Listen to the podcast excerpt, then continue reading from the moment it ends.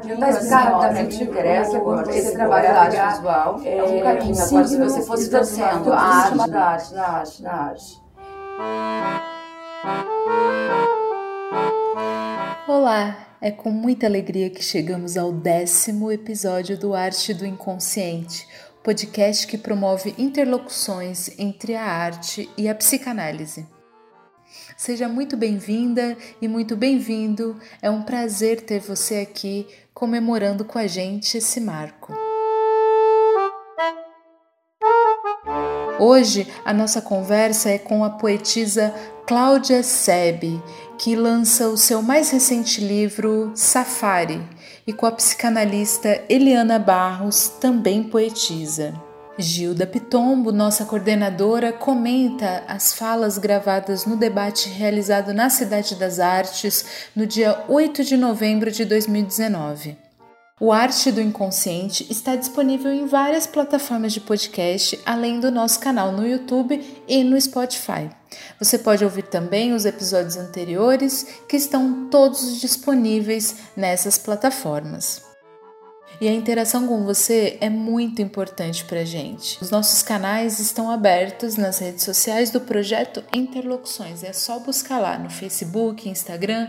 Vai ser muito bom a gente se encontrar nesses canais. Meu nome é Verônica Lima, eu sou jornalista, estou muito feliz de estar mais uma vez aqui com vocês. Vem com a gente!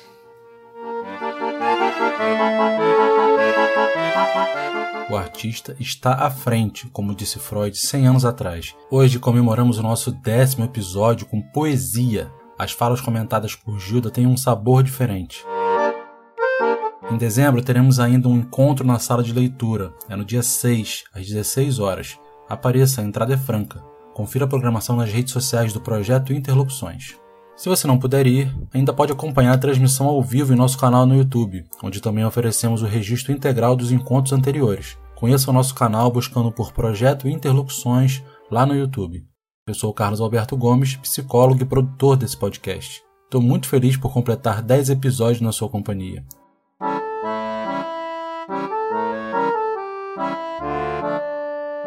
Queria muito agradecer a presença de vocês, a Cláudia e a Eliana, que nos proporcionaram essa tarde tão agradável. Foi sensacional. Aquilo que se chama desejo é o suficiente para que o sentido da vida não seja o de produzir um covarde. Jacques Lacan.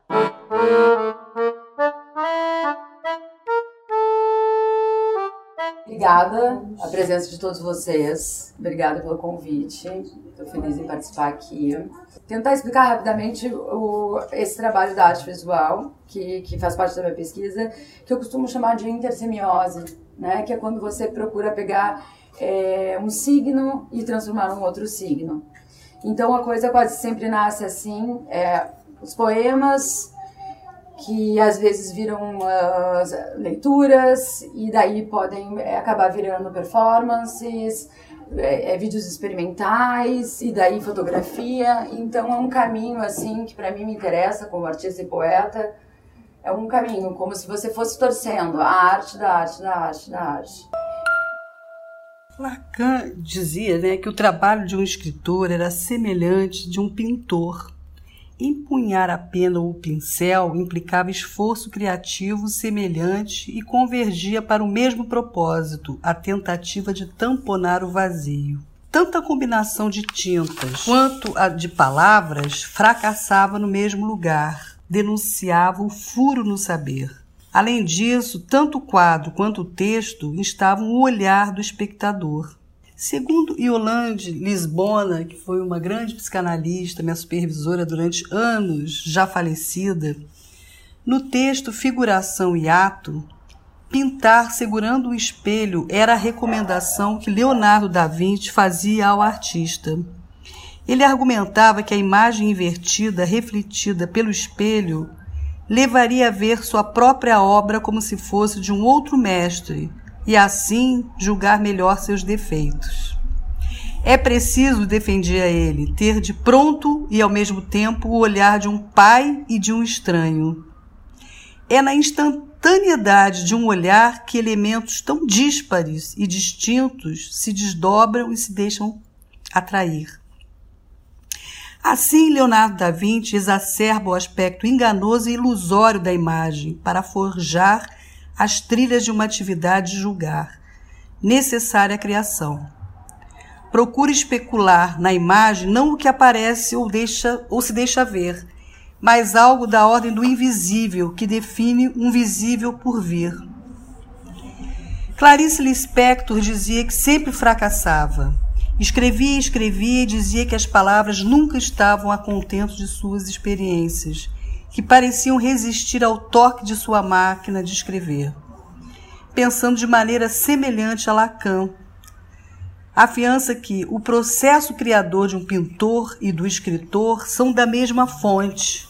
Quando eu escrevo, misturo uma tinta a outra, nasce uma nova cor tem a ver com, com o que a, a, gente busca fazer essa articulação aí, né, da psicanálise com a, com a literatura, é, é, porque há um sujeito ali do inconsciente, né, que fala. A, a escrita, ela é sintomática. Ali onde tem um poema, algo daquele sujeito se inscreve, né?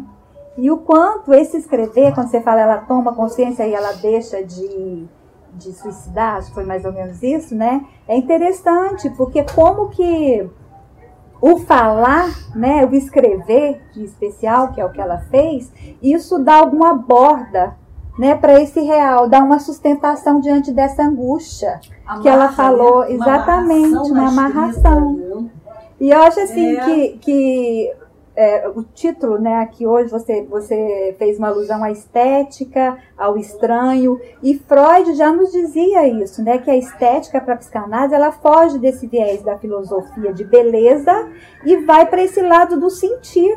Então, quer dizer, isso é o estranho familiar, né? E eu acho que é isso que você traz também, quer dizer, que, que a poesia traz. É, mas, é, Esse, é, mas... Isso que é íntimo e que é assombroso, que é inquietante. Mas né? me foi muito surpreendente agora quando eu fui é, falar sobre os poemas ou sobre os sentimentos que estavam né, subjetivados nos poemas e aí comecei a falar sem notar nela, né? Ela, ela, ela, ela é na terceira pessoa, uhum. né? Eu acho que aí há também, né, um, claro, um medo de, né, né, desse, desse, desse estranho, dessa estranha. Sim, é a outra cena, né? É. Quer dizer, ela, a Cláudia e ela a escritora.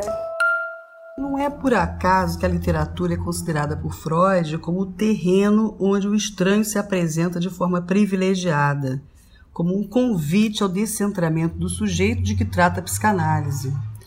Esse íntimo estrangeiro que nos habita, que a Cláudia traz aqui com todo o talento e a arte e a poesia dela, esse desejo que recusamos reconhecer como nos dizendo respeito, esse não querer saber próprio do inconsciente, né? uma escritora como a Cláudia, como Marguerite Duras, coloca na prática da letra os traços de seu inconsciente. E Lacan ele vai fazer uma homenagem a Marguerite Duras, né, dizendo que ela consegue escrever aquilo que ele ensinava nos seminários dele, sem a presença dela. É, e é muito interessante realmente é você pensar que o artista ele tem esse acesso ao inconsciente. E o, a Marguerite, depois de 20 anos né, desse diálogo com Lacan, ela escreve O Amante, que é um livro autobiográfico, e ali ela diz que jamais escrevi acreditando escrever, jamais amei acreditando amar, jamais fiz coisa alguma que não fosse esperar diante da porta fechada. É uma citação que consideramos uma interlocução atemporal entre um psicanalista e uma literata. Eu tropeço no possível e não desisto de fazer a descoberta do que tem dentro da casca do impossível. Carlos Drummond de Andrade. Sobre Durra, no livro O Deslumbramento, com a personagem LOL. Uma palavra buraco, escavada em seu centro para um buraco. Para esse buraco de onde todas as outras teriam sido enterradas. Não seria possível pronunciá-la, mas seria possível fazê-la ressoar. Eu pensei, eu fiquei pensando sobre esse fragmento, exatamente isso, que às vezes se notar quando você escreve é, essa palavra buraco, né, um poema, um, um texto que você que acaba é, se tornando um buraco, um abismo. Às vezes você escritor acha que para o leitor aquilo vai acabar ficando quase como já tapado, imperceptível, você entende? Porque você colocou outras camadas ali. Mas na verdade o leitor percebe esse buraco, percebe esse abismo, abismo e quase sempre é, é, é o abismo que toma o leitor para dentro. Uma palavra buraco escavada em seu centro para um buraco, para esse buraco onde todas as outras teriam sido enterradas. Não seria possível pronunciá-la, mas seria possível fazê-la ressoar Reis, em 1986, escreve isso. Nesse livro, que é maravilhoso. Né? E a Cláudia, é, quando leu esse texto aqui também, ficou arrebatada né? e nos trouxe toda esse, essa reflexão dela. E Lacan se refere a, a, a Churras, né, dizendo o seguinte: ela não deve saber que ela escreve o que escreve, porque ela se perderia e isso seria a catástrofe. Tanto a psicanálise quanto a literatura, com seus campos de atuação, evidenciam o vazio e os modos que o sujeito utiliza para fazer suplência à falta. Ao escrever um ensaio sobre literatura, Lacan empregou o termo literateur.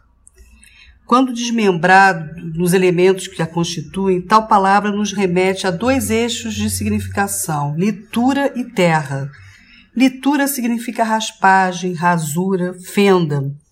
Terra alude ao meio primordial, ao lugar onde a vida semeia, as origens, a pátria.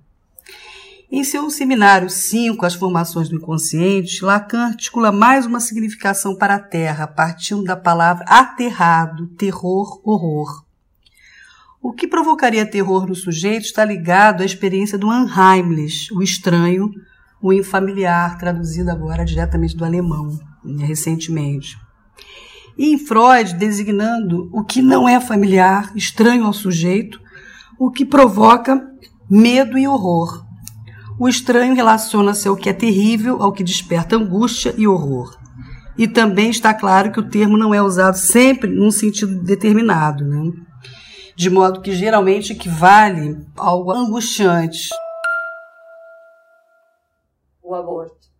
Floresceu em seu ventre o sol e a lua, carregava instantes de amor, xícaras açucaradas, cristal e prata. Perdera-os uma viagem, um sopro de um vento ruim. O silêncio seco, um jardim de águas duras que não passam sem esbofetear a cara e machucar a mente. Um feixe de passado, um silêncio oco, um rato. Eu sou um rato. Foi.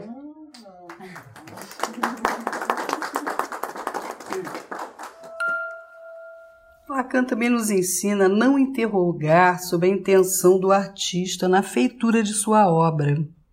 O que o escritor quis dizer? O escritor não quis dizer nada sua, ele simplesmente ele diz, já está dito, né?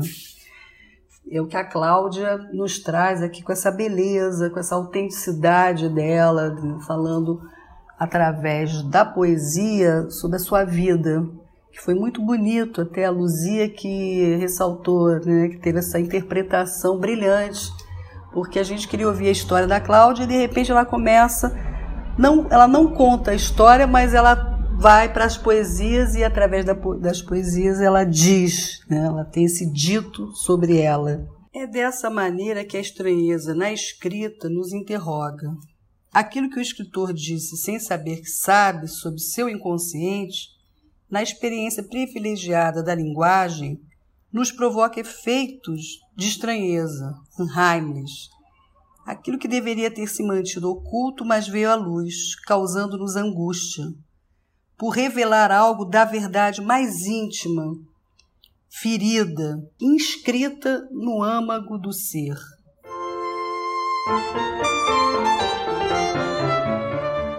Natália Agra, outono de 2019, ela apresenta o livro da Cláudia e diz assim: Um certo vazio cruza os versos de Cláudia. As mãos rasas de afeto, a casa vazia, os desencontros, o porta-tempero vazio, as grandes salas vazias, o céu da boca e os olhos ocos, um cordão umbilical murcho, o útero experimentando ausências. É esse ser deserto que diz que as dores gestam e pensam. Essa linha é mesmo uma espécie de pássaro que vem costurando os nervos às correntes marítimas, trazendo alguma sorte ou a dor de um humano que se salva pelas asas que não tem e se esconde por trás das roupas, em meio à megalópole. E quando vejo você assim com medo, lembro que estamos vestidos de todas as pessoas que morreram para a gente estar aqui. Eu sei, estamos por um triz nós somos um triz. Com os ossos quebrados, o amor, o som marítimo dos olhos, os bichos e a música se despedem. Somos todos um triz.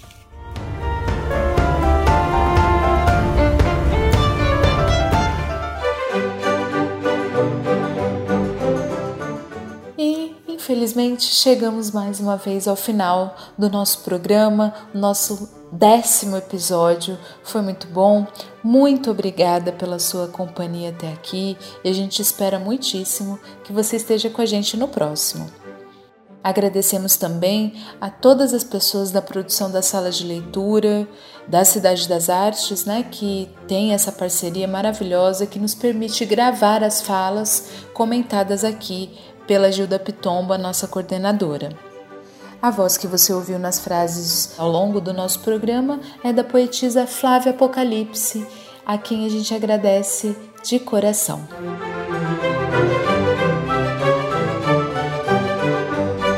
O podcast Arte do Inconsciente é uma realização do projeto Interlocuções e pode ser ouvido nas principais plataformas digitais de podcast, além do nosso canal no YouTube e do Spotify. Encerramos por aqui esse programa recheado de poemas. Te espero no próximo, hein? Tchau! E fica então o meu super beijo e eu aguardo vocês no nosso próximo episódio. Até lá!